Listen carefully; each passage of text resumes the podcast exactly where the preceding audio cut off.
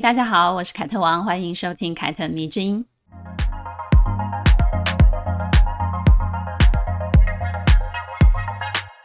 天气很热，对不对？没想到夏天真的是一年比一年还要热了。进入七月之后呢，有好几次我真的是热到头晕目眩，严重怀疑我自己快要中暑了。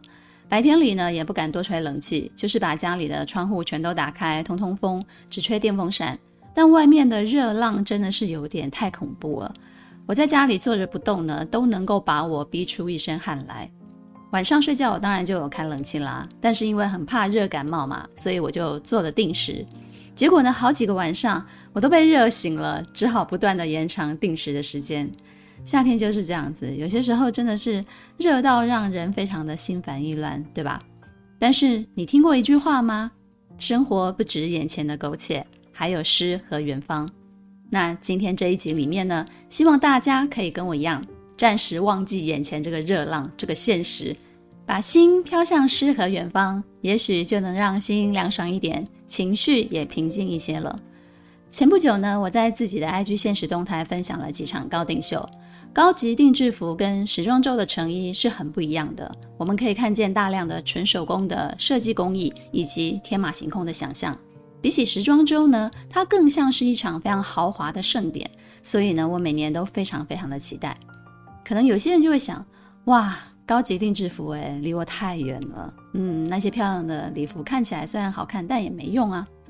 我不知道你是怎么理解诗和远方的，但是呢，对我来讲，它就是一种属于精神世界的向往跟寄托。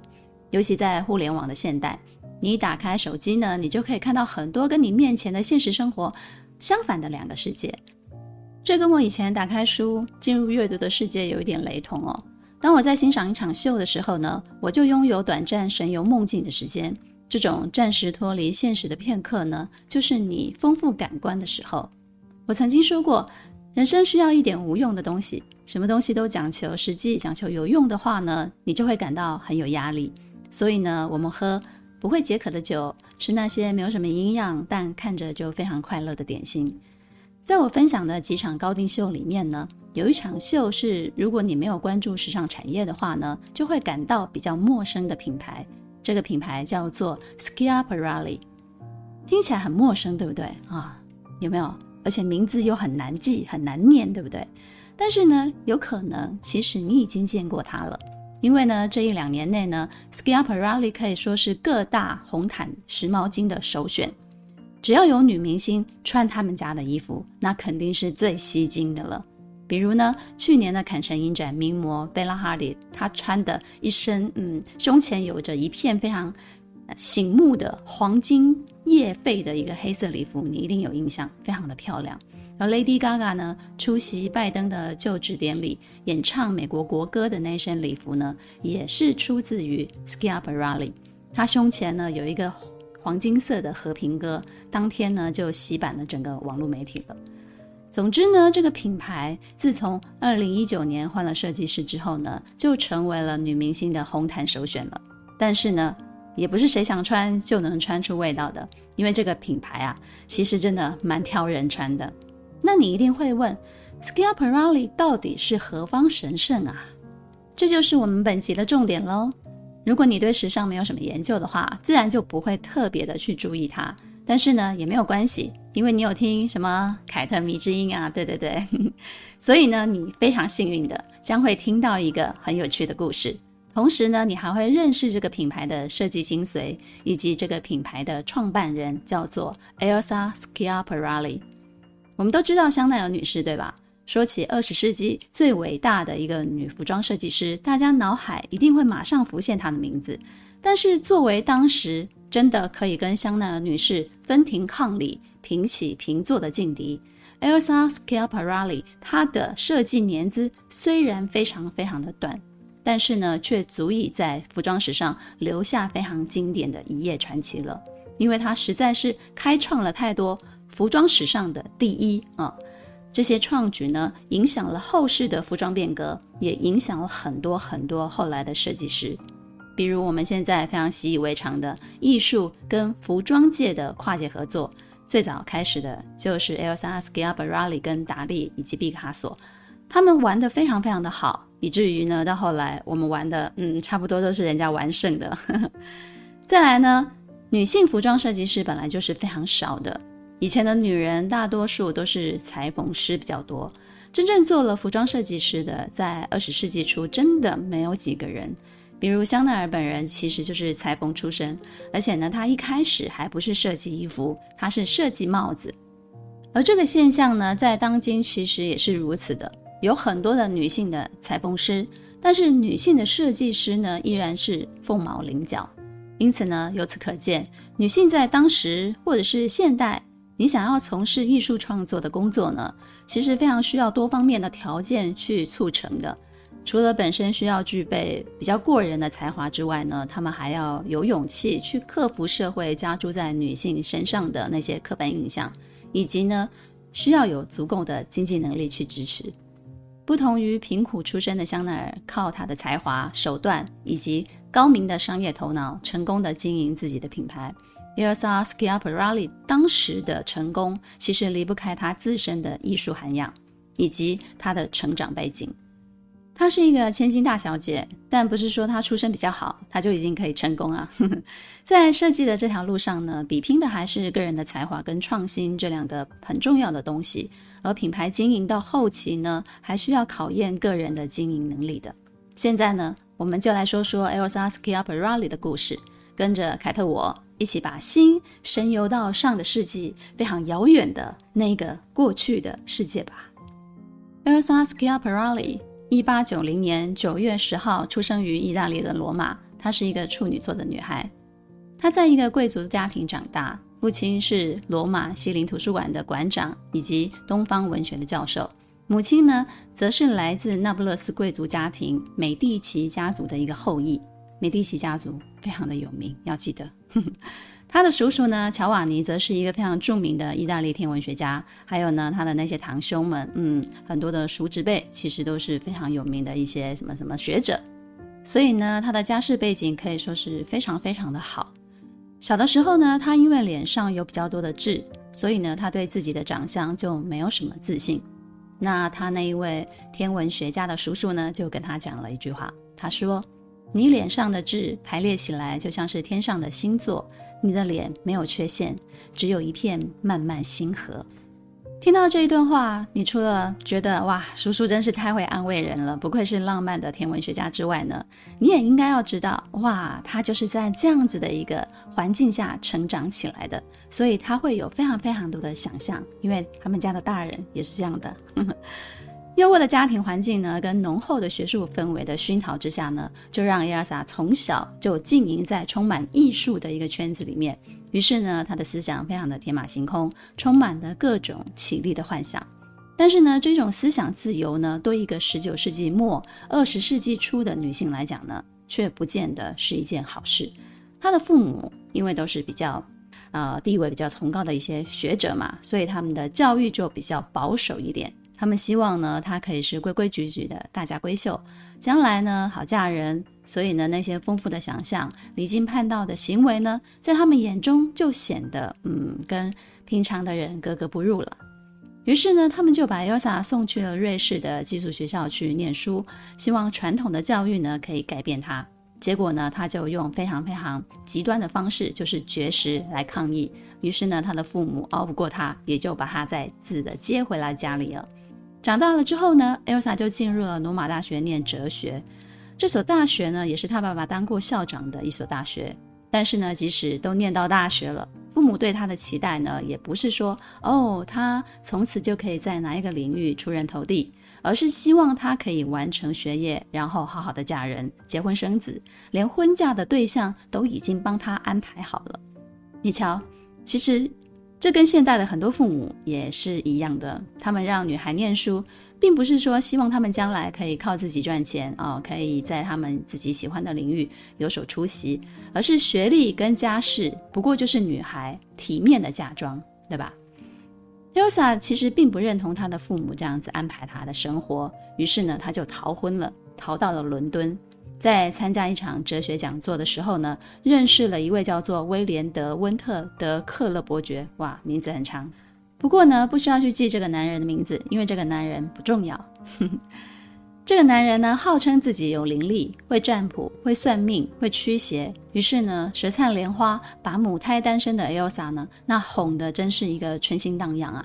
两个人很快的就陷入了热恋，并且呢，在一九一四年就闪婚了。而这一年呢，Elsa 二十四岁。结婚了之后呢，她才发现，原来这个男人其实是一个江湖术士，就是一个大骗子，专门呢到处吹牛自己有灵力，来坑骗无知的人。一九一五年呢，因为丈夫从事非法算命的活动，使得两个夫妻呢就被逐出英国了，只好过起了流浪的生活，一路从巴黎、尼斯、蒙特卡罗，最后漂洋过海去到了纽约。但是呢，到纽约他们的日子也不是很好过。Elsa 的丈夫呢，并没有放弃用非法的手段来赚钱，他依旧在到处的行骗，于是呢，又被纽约联邦调查局盯上了，差一点又要被逐出出境了。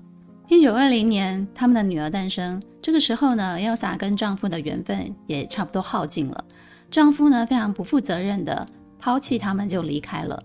Elsa 也无意挽留这场婚姻，于是呢，迅速的就把女儿的姓氏改为成自己的姓氏，以防前夫来争夺抚养权。就这样，这一段婚姻像一场闹剧一般的落幕了。Elsa 不久之后呢，也有了新的情人，但是呢，她从此并没有再婚。而丈夫的离去呢，给她带来最直接的问题就是经济问题。虽然她一直都有娘家的接济，但是为了抚养女儿，她也是要想想，嗯，我自己该要怎么赚钱的事了。在这里呢，我想插播一下，我经常觉得啊，女人离婚的底气真的是来自于你有没有一个对你好的娘家，站在你这一边，给你支持，给你鼓励。所以呢，如果男人靠不住，好的娘家。永远都是 YYDS。于是呢，在纽约情人病死之后呢，单亲妈妈 Elsa 就带着她的女儿从纽约回到了巴黎，在一个非常时髦的地段租下了最豪华的公寓，希望呢可以打下巴黎社交圈的基础，寻求做服装设计师工作的机会。在任何年代呢，创业都是很难的，对女人来说就更加的难了。不过，Elsa 有几个基础是赢在起跑点上的。一来呢，是他们的家族本身就是贵族，非常有社会地位；第二个就是钱的部分呢，有娘家来支持，暂时不是一个问题。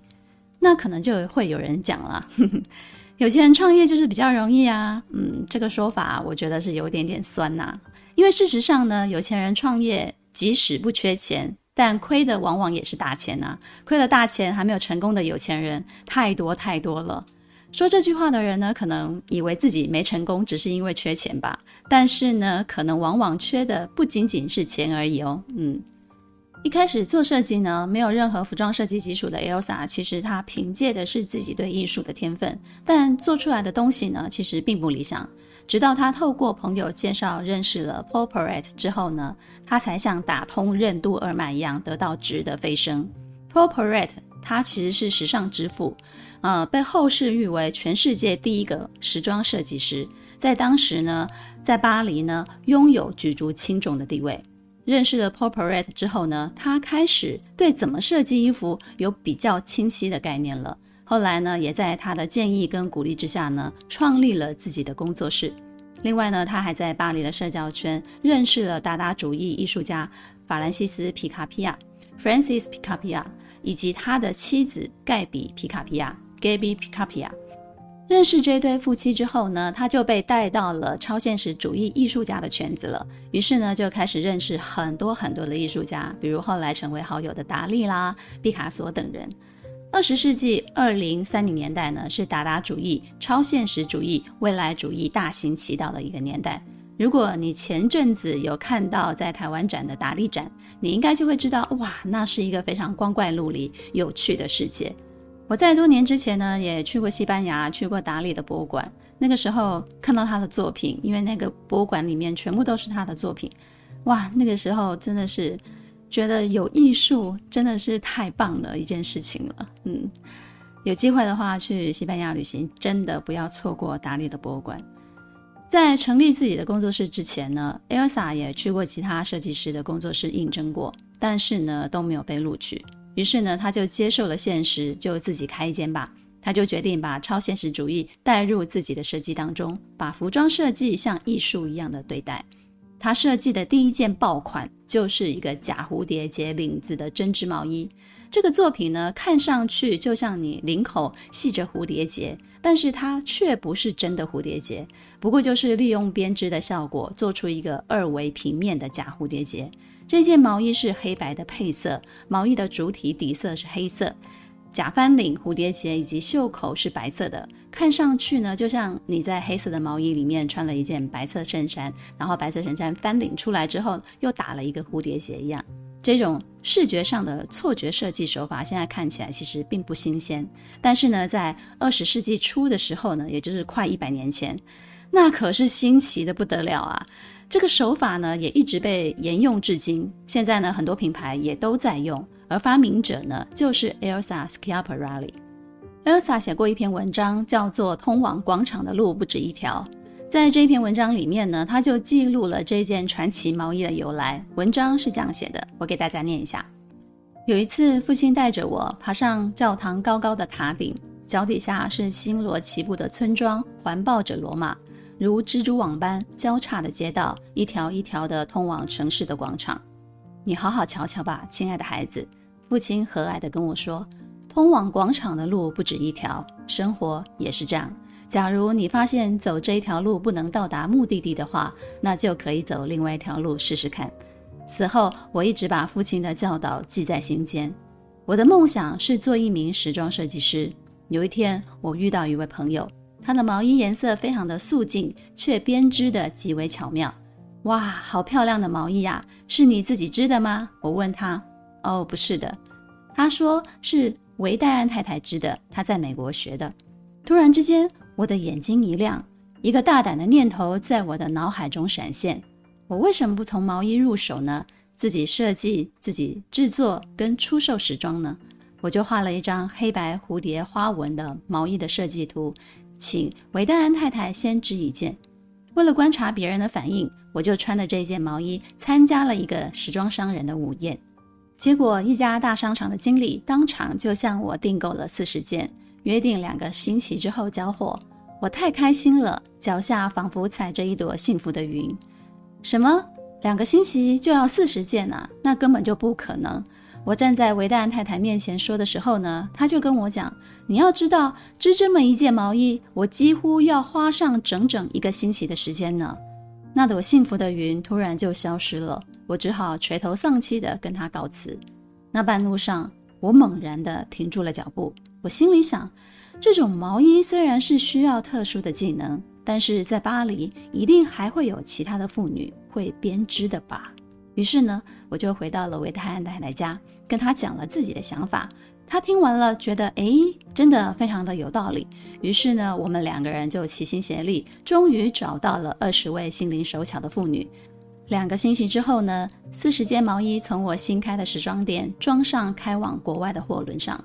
从此，一条时装的河流源源不断地从我的时装店里流了出去。听完这个故事，你是不是觉得 Elsa 可能不仅仅是一个服装设计师？也许写写什么励志文也是很有市场的，对吧？通往广场的路不止一条，是他父亲给他的教诲。广场可以是你任何想要实现的梦想。你要知道这条路不通，那就试试走别条路看看。爆款的蝴蝶结针织毛衣打头阵之后呢，接下来几年，Elsa 开始尝试设计泳装跟运动服，于是呢，也就渐渐的小有名气了。那个时候呢，女子网球运动员只能穿长裙打球，你可以想象吗？有多么的不方便呢？于是呢，他就设计了裤裙，让他们可以更方便的行动。再来呢，就是在泳衣里面内建 bra 的设计。这种内建 bra 的设计现在很常见了，但是呢，在那个时候其实并没有人这么做。于是呢，这个设计后来也被大量的运用在礼服或者是日常的成衣的制作上。当然，它的创举不是只有这些哦。连现在非常流行的垫肩设计也都是他第一个开创出来的。还有呢，当时的拉链其实是都比较粗糙、比较丑，所有的设计师呢都拼命的想要把拉链隐藏起来，但是 Elsa 却反其道而行，她反而把拉链当作是设计的一个部分，让它成为服装上的一个装饰。所以呢，如果你看到有用拉链做装饰的那些设计呢，其实一开始第一个这么做的人就是他。一九三零年之后呢，Elsa 的设计灵感真的是大爆发，几乎风靡了整个时尚圈。她把超现实主义风格带到了服装设计里面，使得她的每一个系列的作品呢都具有颠覆性，打破了时尚跟艺术之间的壁垒。人们呢就称赞她的创意和独特，也希望穿上她的设计成为独树一格的人。她也是第一个将非常鲜艳的亮粉红色带入时尚界主流审美的第一个人。这种高饱和度的粉红被称作 Shocking Pink，后来呢也被人称作 Schiaparelli Pink。这个颜色呢，大概就是亚洲人最害怕的死亡芭比粉。这样子讲，你们大概就有概念了。死亡芭比粉，对，就是那种很亮的粉红色。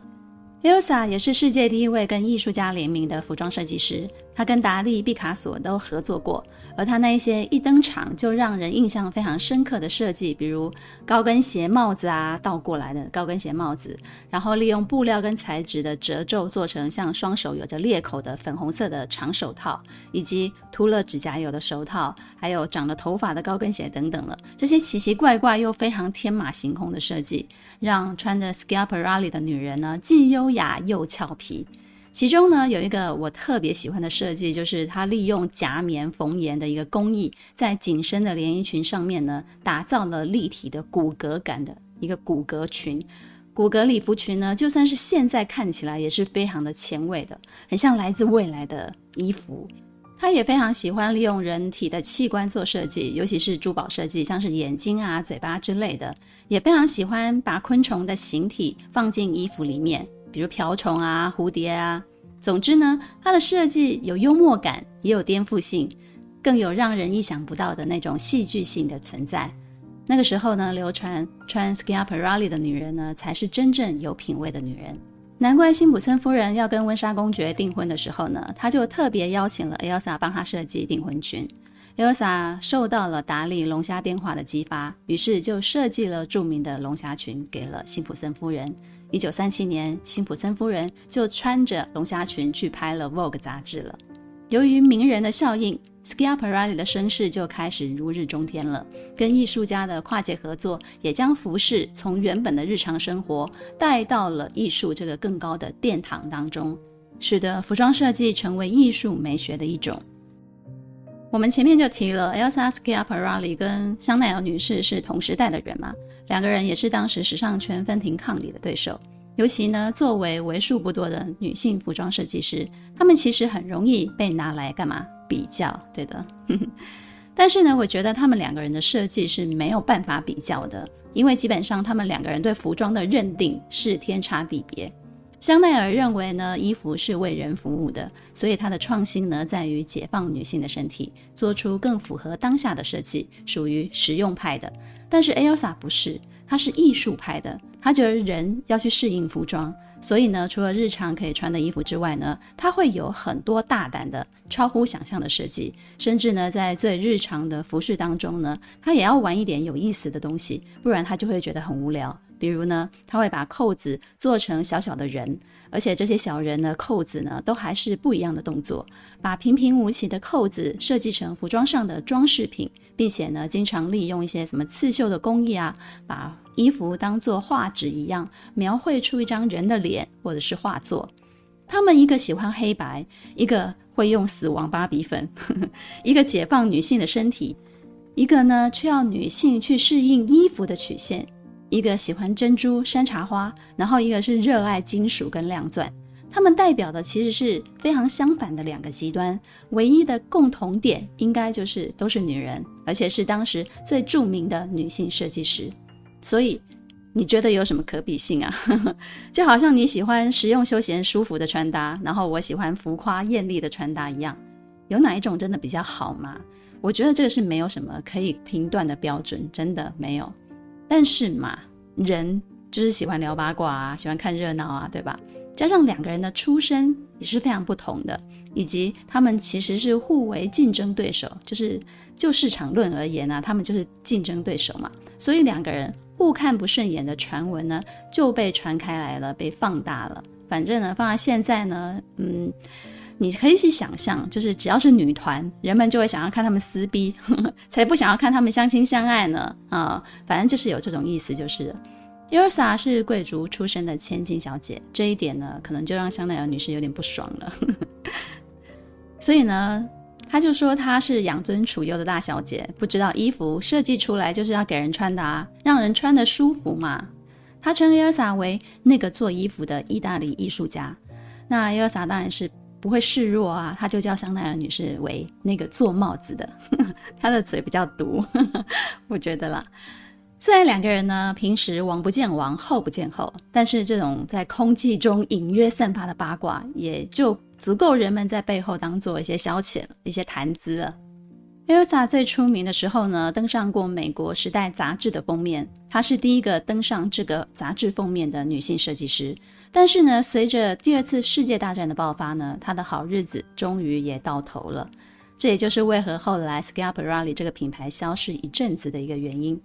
当法国也加入战争之后呢，其实百业待废了啊，所有的行业都停业了，大家都出去避难了。而战争结束之后呢，再次回到巴黎的时候呢，不管是香奈儿还是 Schiaparelli 都已经不再是主流了，因为那个时候杀出了一个叫做 Dior 的男人，呵呵，他的 New Look 成为了当时时尚圈追捧的设计，几乎称霸了整个五零年代。战争可以改变的事情实在是太多了，战后的重整也让人们有了不一样的需求。Schiaparelli 失去了市场，也暴露出了他过去经营的弱点。一九五一年，他先暂停停掉了高级定制的秀。一九五四年，Elsa 终于决定关闭了自己设立了二十七年的品牌。也是同一年，他写下了一本叫做《Shocking Life》的自传。他选择了一条跟香奈儿女士完全不一样的路。他收掉了自己的品牌，然后回头去过他自己的贵族生活。而七十岁的香奈儿却依然奋战在第一线，推出了后来的经典的斜纹软呢的套装以及二点五五包。嗯，我是怎么看 Elsa 收掉品牌这件事情呢？我觉得啊，他其实本来就不是一个设计服装的商人。嗯，对比起香奈儿，或者呢，他也不是一个服装的企业家。他对服装设计的兴趣呢，其实更多的是来自于他对艺术创作的热情。所以香奈儿女士对她的评价，其实我觉得蛮中肯的。那个做衣服的意大利艺术家，对啊，那一股千金小姐的韧性，其实是刻画在她的骨子里的。因此呢，她可以很潇洒的收掉品牌，放下一切，然后去过她自己的退休生活。Elsa Schiaparelli 在时尚圈出现的时间，其实是非常的短暂。嗯，其实就是短短的二十七年而已，三十年都不到。但是呢，他却写下了非常多经典的第一次，创造了很多很多历史性的一刻，并且影响了日后很多的设计师。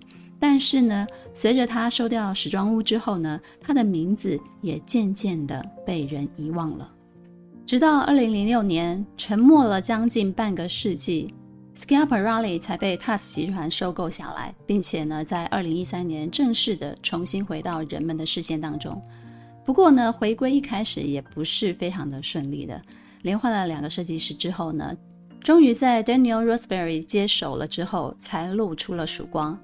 他从这一个老牌子里面提炼出了几个符合当下的元素，比如说女性力量、金属、人体器官，当然还有品牌最重要的 DNA—— 死亡芭比粉。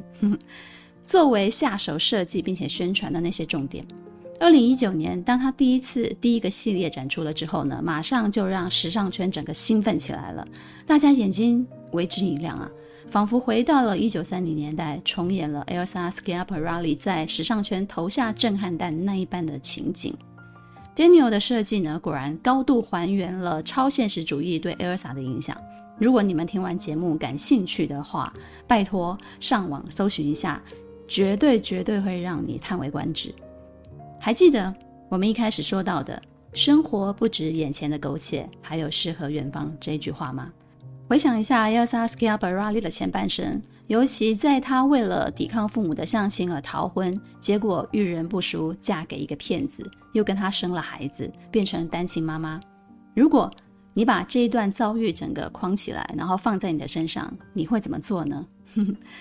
我想很多女人可能就此一蹶不振了吧？啊、觉得自己这一生可能就这样了啊，完了，嗯，眼前的苟且。